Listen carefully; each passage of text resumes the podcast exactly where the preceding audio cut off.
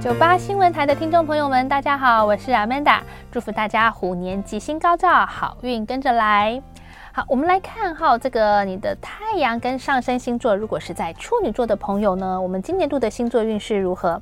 处女座的朋友哈，我们今年其实对于工作层面，好像又有一种郁症乏力的这种疲惫感，哈，真的是再一次浮现自己的心头，会觉得。嗯，好像我这么用心于工作上面的一个耕耘，可是得不到相对的一，不管你讲赞赏或者是一个相对的回馈，哈，所以会有一点点这种心累的感觉。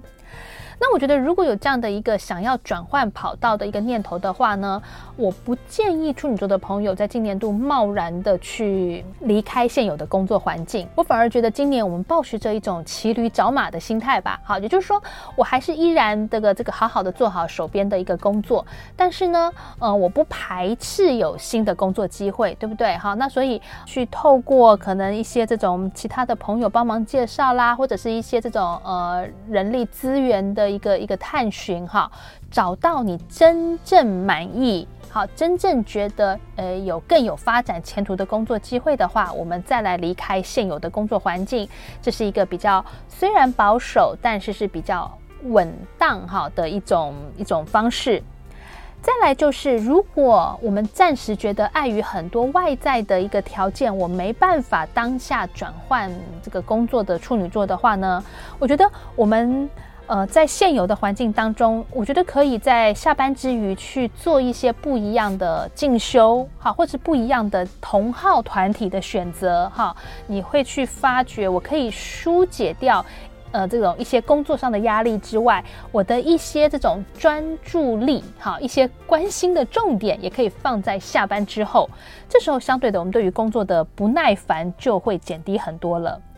那么单身的处女座朋友呢，今年在工作职场上的桃花运其实是比较好的哦。也就是说，呃，在这个工作的这个每天上下班的时候，留意自己的一些打扮啦，或者是在呃职场上合作的工作伙伴，看看有没有哎觉得聊得来的，可以进一步发展的哈。我觉得这个方面是可以去关注跟努力的。那么已经有对象的处女座朋友呢，今年不要忙于工作，或者是说因为心情太低落而。变得一遇到这个自己的伴侣，就好像懒得理他，好懒得跟他聊些什么事情。反而是这样子会让我们的感情越来越疏离哈，其实不是一个很正面的一个影响的。那么提醒处女座的朋友哈，在今年度呢，可能因为这种我们讲说一种反弹性的想要舒压性的消费的几率是增加的，会觉得好像啊，我在网络上买一些小饰品啦，我在网络上买一小玩意儿啦哈，这个其实这个频率是增加的哦，